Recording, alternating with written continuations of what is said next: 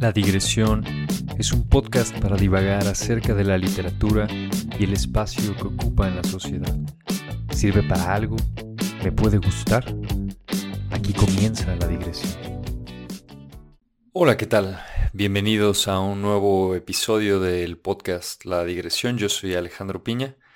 Me da gusto estar acá de nuevo y hoy vamos a platicar de un tema que al menos a mí me es interesante eh, se trata de la relación entre las drogas y la escritura, ¿no?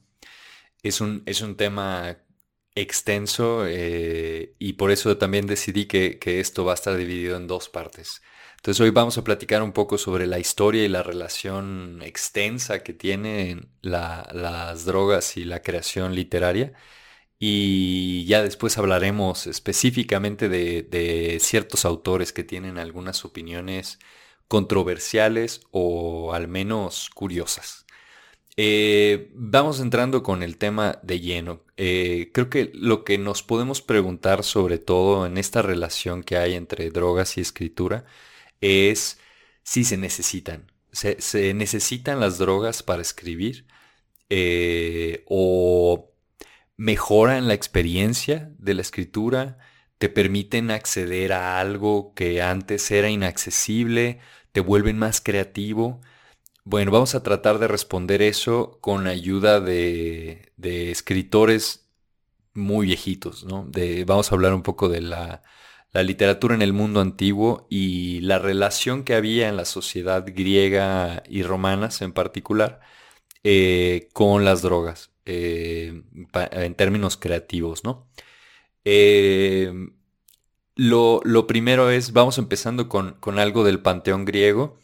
Eh, el panteón griego, nada más para recordar, se refiere a, los dioses griegos, ¿no? Y una de las drogas que tiene presencia, más bien omnipresencia en, todo el mundo antiguo, ¿no? En, Asia y, en, los principios de, Europa, y, igual que en África, es el opio. Y en el panteón griego se, se ve en al menos tres casos de manera súper clara que el opio era algo bastante bien conocido eh, por los griegos y los romanos. Y también se ve que, tenía una función en particular, ¿no? Eh, se trata de tres dioses en específico. Dos de ellos son, son gemelos. Eh, se trata de los dioses Hipnos y Tánatos. El primero, Hipnos, es dios del sueño. Eh, y el segundo, el gemelo del sueño, es, es la muerte, ¿no? Tánatos.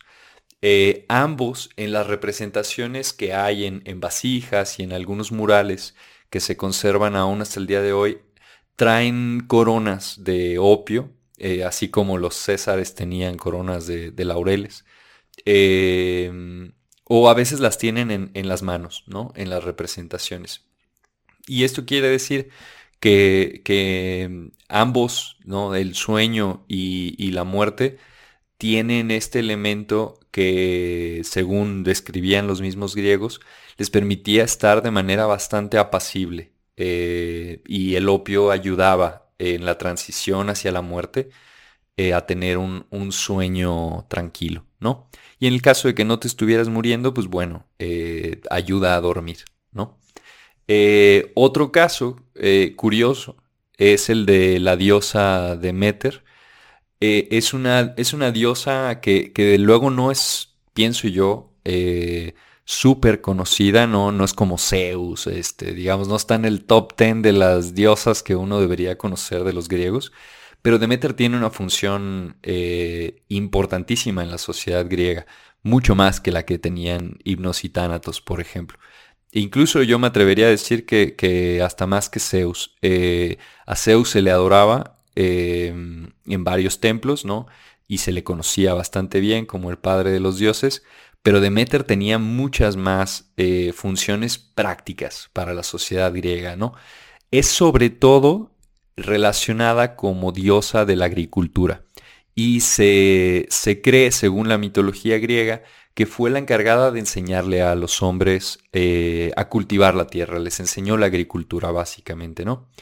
Y ya después uno de sus changos al que le enseñó pues fue a repartirla por el mundo, ¿no? Por toda, la, por toda Grecia.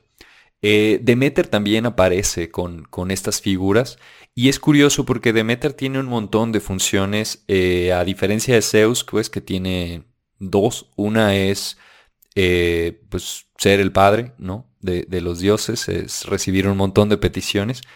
Y al mismo tiempo, pues también tiene la, función de, de, hacer como picante este, y picar a toda la, sociedad griega porque uno nunca sabe cuándo va a llegar Zeus convertido en un rayo de luna a embarazar a una mujer, ¿no? Eh, o cosas así, o convertido en cabra, o quién sabe en qué, cuántas cosas se convierte el Zeus famoso. Pero bueno, Demeter eh, también aparece en estas representaciones con, con, eh, con opio, ¿no? el opio es la, la droga de la antigüedad. Tanto que pasando ya a asuntos no mitológicos propiamente, cuando se empezó a, tratar el tema de la medicina, se creía que el, opio podía ayudar con, algunas dolencias, sobre todo a, tratar de ignorarlas, a, tratar de ignorar que, uno estaba enfermo y esperar a que la enfermedad pasara, ¿no? Sería como eh, echarse opio en vez de un paracetamol, una cosa así. Em, en, este, en esta situación surgió un médico, eh, Andrómaco, que era el médico personal del emperador Nerón, em, que, hizo unas modificaciones que se hicieron súper famosas eh, en la sociedad griega, obviamente. Y de la sociedad griega a la sociedad medieval en Europa. Eh, básicamente lo que inventó y refinó fue una cosa que en español se llama triaca. Eh, es un medicamento antiguo eh, que consistía en un montón, en un menjurje, una revoltura de un montón de hierbas y pedazos de animales y minerales y cosas así. Y uno de los elementos clave era el opio, ¿no? Básicamente se trata de hierbas, especias, opio, en ocasiones miel, en ocasiones vino, eh, y lo que le agregó Andrómaco, así como su toque personal, fue carne de víbora, ¿no? Eh, al inicio se creía que esto podía ayudar y, se hacían experimentos para que esta triaca, este medicamento, ayudara en el tratamiento de algunas picaduras de serpientes, eh, cosa que al parecer sucedía con frecuencia en la antigüedad. En fin, la triaca fue evolucionando, se fue convirtiendo cada vez en un medicamento de uso más extendido por toda Grecia y cada vez distintos médicos fueron haciéndola de manera mucho más elaborada, eh, con más de 100 cosas mezcladas allí en una sola, ¿no? Pero el opio tenía un lugar eh, importante. Em, también, eh, ya que tocamos el tema de Demeter, ella tiene una función clave en una de las ceremonias o rituales más em, pues desconocidas para nosotros hasta el día de hoy. Se trata de los ritos de Leusis o los ritos eleusinos. Eh, eran, eran festividades que se hacían eh, como en muchas culturas antiguas, ¿no? incluidas en el caso de, de mi país, de México, en las culturas prehispánicas, se hacían varios rituales a, los elementos, ¿no? A, las cuestiones que sucedían, ¿no? Este, había danzas para la lluvia, para distintas cosas, pero esta festividad era una de las centrales en la sociedad griega eh, y aunque era una de las centrales, está rodeada de misterio. De hecho, así se le conoce y de hecho ahí, de ahí proviene la palabra misterio, Em, para referirse a lo que sucedía en Eleusis. Eh, eran los misterios de Eleusis. Y solamente los iniciados en ciertas partes del ritual tenían acceso a todo. Y ninguno de los iniciados jamás lo puso por escrito. Eh, lo cual es una lástima porque es, es sumamente probable que jamás sepamos con exactitud qué sucedía eh, para los iniciados en estos rituales. Lo que sí se sabe es que los rituales estaban sobre todo vinculados al regreso de la primavera, ¿no? Eh, entonces había muerto todo durante el invierno eh, y, en la primavera pues se, celebraba, ¿no? Que volvían a hacer todo de nuevo. Y básicamente este es, este es el mito clásico, eh, la historia que cuenta el escritor Ovidio, el poeta Ovidio en las Metamorfosis. Esta es la historia clásica de, de Demeter, que tiene una hija llamada Perséfone, a quien Hades, el, dios del inframundo, eh, rapta, se la lleva eh, al inframundo y básicamente Demeter abandona la tierra y se va al inframundo a buscar a Perséfone, a su hija, y cuando abandona la tierra Demeter, todo muere. Eh, todo empieza a morir, pues, ¿no? Y hasta que recupera a Perséfone, vuelve a surgir la vida en la tierra, ¿no? Eh, pero Perséfone había comido una granada que le ofreció Hades en el inframundo, y se sabe que si uno come eh, comida de los muertos en el inframundo, no puede ya abandonar el inframundo, ¿no? Eh, de modo que Perséfone, eh, bueno, Demeter llegó a un acuerdo con Hades para que pudiera quedarse con su hija la, una, buena una buena parte del año y este es el origen de las estaciones, ¿no? Este mito griego explica cómo fue que surgieron las, las distintas estaciones que hay, ¿no? pero bueno, en fin, en los ritos de Leusis, em, una, de las, una, de las, cosas que sucedía también, que no tiene que ver con el opio, sino con, una droga interesante, eh, es, tiene que ver con un hongo, un hongo parasitario. Entonces al trigo y a la cebada se, de pronto le salía este hongo o si no se le, se le añadía. Y parece ser que el cornezuelo, que es este, este hongo, el cornezuelo eh, genera una sustancia que al comerse, em, básicamente es, se trata del ácido lisérgico, ¿no? que se sintetizó en los 40, 50 ya del siglo XX, eh, pero, pero acá sucedía, digamos, de manera eh, natural, con un hongo parásito. Y se sabe también que este, eh, este hongo y esta, esta sensación del ácido lisérgico, del LSD, eh, la experimentaron al menos Sócrates, Platón, Aristóteles, eh, Sófocles, el que escribió Edipo Rey, Plutarco, que era un, historiador y también un orador romano, así como Cicerón, ¿no? es decir, se trata de seis nombres de escritores y figuras públicas bastante bien conocidas incluso hasta el día de hoy, que, se metían ácido lisérgico, ¿no? Este, eran como los Beatles de la época, una cosa así. Eh, y, todos estos produjeron un montón de, escritura y literatura, pues, ¿no? Em, y es curioso, ¿no? Es curioso que, estos mitos eleusinos de los que no, no sabemos, ritos, perdón, eleusinos de los que sabemos tampoco, tuvieran este elemento ahí añadido, pues, ¿no? Eh, Incidentalmente, así digamos dicho sea de paso, de estos mismos ritos surge una palabra que hoy en día no se usa en el sentido en el que fue creada, ¿no? Se trata de la palabra autopsia, eh, que textualmente significa eh, auto de, hacia uno mismo y ops, que es la, es la palabra griega para la visión, ¿no? Para ver. Eh, básicamente se trata de ver por uno mismo, ¿no?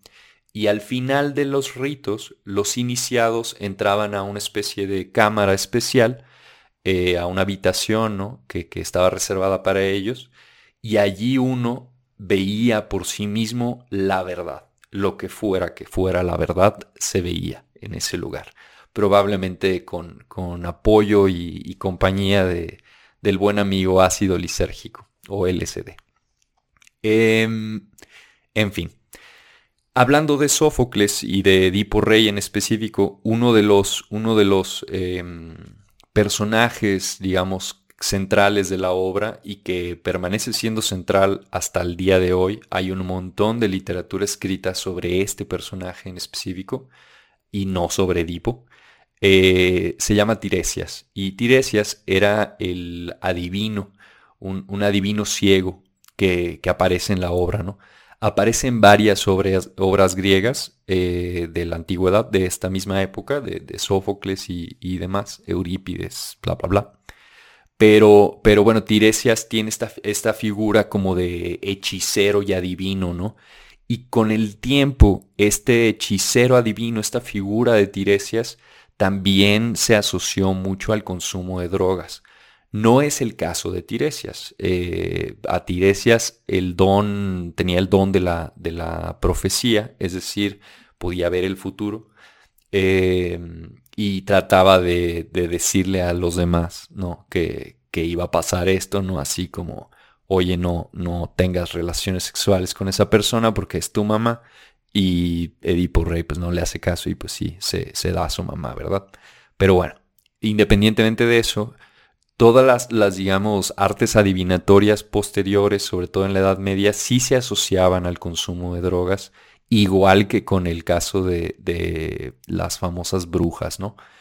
Eh, pero bueno, eh, en el caso de Edipo Rey no aparecen las drogas como tal, pero aparece una figura que posteriormente se va a asociar con este tema, lo cual es curioso, ¿no? En fin, en, hablando de también algunos libritos que, existen en la antigüedad, uno de los libros eh, clásicos que, si no has leído te, sugiero que, lo hagas, eh, aunque sea una vez en la vida, ¿no? Y si, lo quieres ver eh, como en caricatura, hay opciones. Si lo quieres leer en versión de cómic, hay opciones. Hay incluso una excelente versión en, cómic o novela gráfica este, publicada en una editorial acá mexicana. Eh, se trata de la Odisea, eh, escrita por un tal Homero. Em, y en la Odisea sí aparecen, sí aparecen en al menos dos episodios de la Odisea aparece el consumo de drogas eh, como algo interesante o importante ¿no? a tener en cuenta. El primer caso es em, el caso de el, en el canto cuarto, eh, que es el viaje de Telémaco a la Cedemonia. En el caso de que no lo sepas, Telémaco es el hijo de Odiseo o Ulises. Eh, Ulises y Odiseo son la misma cosa o la misma persona. Em, y en caso de que tampoco lo sepas, la Odisea se llama Odisea por Odiseo, por el personaje central de la obra, ¿no? Eh, pero bueno, fin, fin de esa pequeña digresión. En, ese en el canto cuarto eh, hay un episodio en el que están lamentándose un grupo de personajes por la muerte de, un individuo, ¿no? Por, la muerte de un héroe que es Antíloco.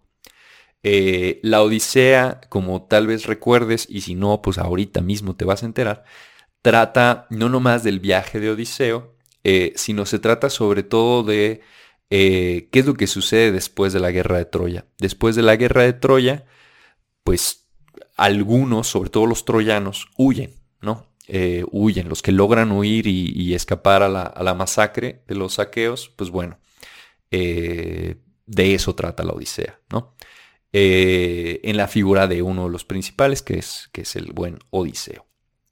en este caso, con la muerte de Antíloco, eh, están reunidos Telémaco, eh, está Menelao, que, tiene un papel central ahí en, la Iliada. Eh, es el rey que dirige a sus huestes hacia Troya, pues es el que manda a todos a, morir este, contra la muralla, ¿no? Y el personaje central para lo que estamos hablando ahora es Helena, Helena de Troya, que era la mujer de, de Menelao, ¿no? Eh, el origen de la guerra, ¿no? Menelao es el que se roba a Helena y, y eso provoca la guerra de Troya.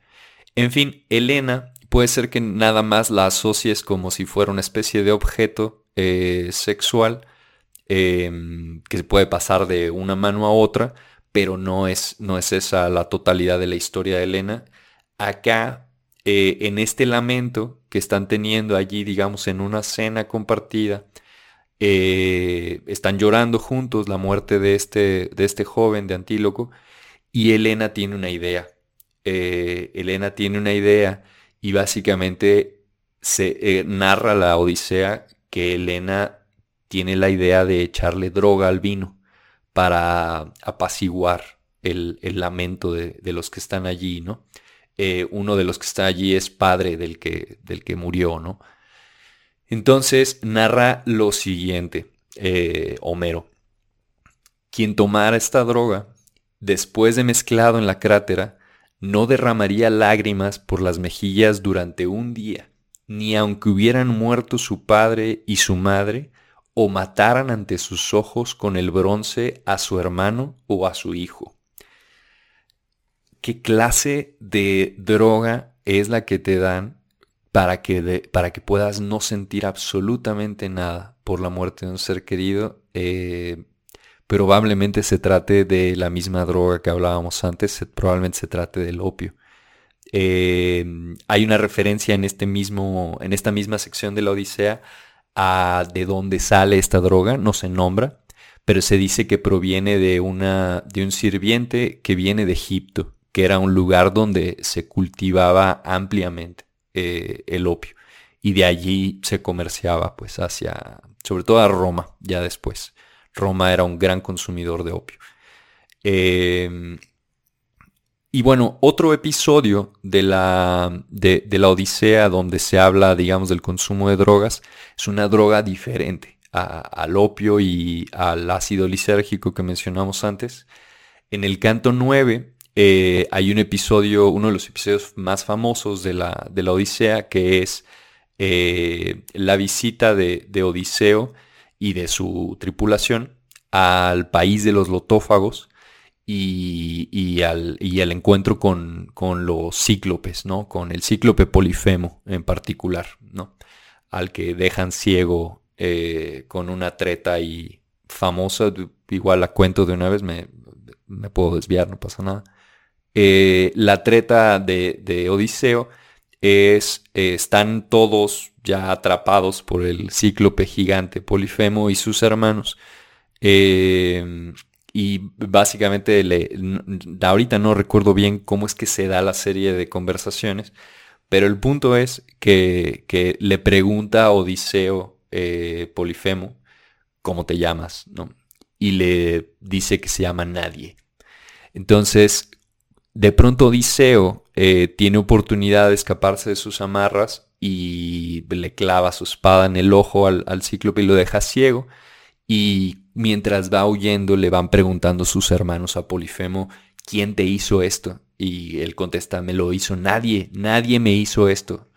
Eh, es, como una treta y una broma, pero bueno, Odiseo en toda la Odisea es famoso, o digamos que su habilidad de héroe es, eh, a diferencia de Aquiles, que era casi impenetrable, ¿no? Y súper hábil y súper rápido, eh, la habilidad de Odiseo es ser increíblemente astuto. Entonces, bueno, toda la Odisea trata de la astucia de, Odiseo. Pero acá no hay drogas, ¿verdad? Es en el país de los lotófagos donde sucede. Eh, un lotófago textualmente quiere decir una persona que consume loto. Y suena extraño consumir loto, pero al parecer envía a Odiseo a, su tripulación, a cierto número de ellos, a ver si hay gente en la isla, en el país de los lotófagos, y, ver si son buena gente, amables, o, si los van a querer matar y ya llegarle mejor, ¿no? En fin, eh, van unos compas y nunca vuelven. Entonces va Odiseo, perdón, va Odiseo hacia donde envió a, sus, a su tripulación y los encuentra junto con los lotófagos tirados, tirados, eh, sin ningún interés ya por lo, que, por lo único que les interesaba, que era volver a su casa. Eh, perdieron la noción de su casa, de sus seres queridos y de sus propios deseos personales. Eh, se quedaron consumidos ahí por el, por el consumo del, loto, ¿no?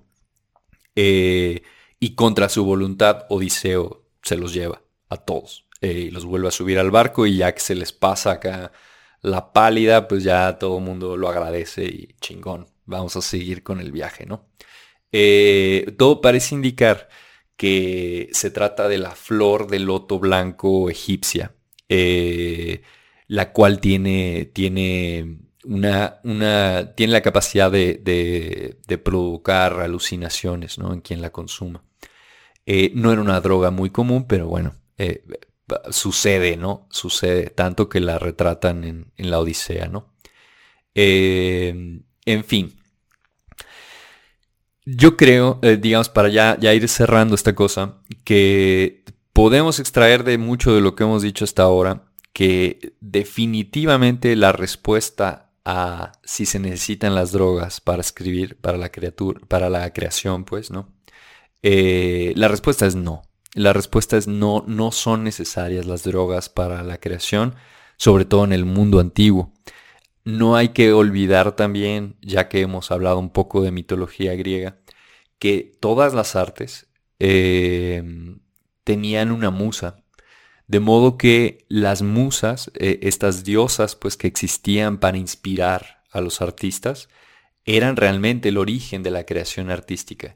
Ninguno de los individuos de los que hemos hablado hasta hoy jamás le atribuyó un poder especial a las drogas para poder crear o para poder ser artistas.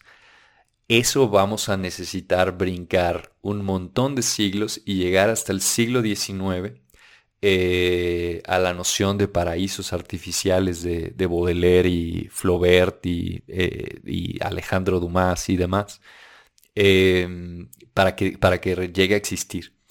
Eh, y de allí hasta el día de hoy. Em, pero en el mundo antiguo, el consumo de drogas por parte de los artistas estaba, estaba aceptado por la sociedad y no estaba restringido a los artistas. Eh, en general, la sociedad eh, griega, romana, egipcia, asiria, etcétera, tenían conocimiento y cultivaban eh, activamente, em, sobre todo el opio, pero también la marihuana, por ejemplo, y estaba reservada sobre todo a el ámbito médico no al ámbito artístico.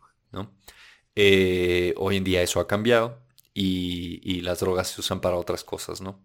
Pero, pero digamos que como conclusión a esta primera parte del capítulo entre la relación entre drogas y literatura, la conclusión es que no se necesitan para la creación, no se necesitan para ser más creativo, no te da... Y si te da acceso a algo que era inaccesible, se trata de algo más bien religioso y personal no, no tanto creativo. Entonces, bueno, te espero en el siguiente capítulo donde ahora sí hablamos un poco más eh, por nombre y apellido y, droga en particular de quiénes han usado las drogas y qué libros han sido escritos bajo el influjo de las drogas, que no son pocos. Cuídate, chido valle.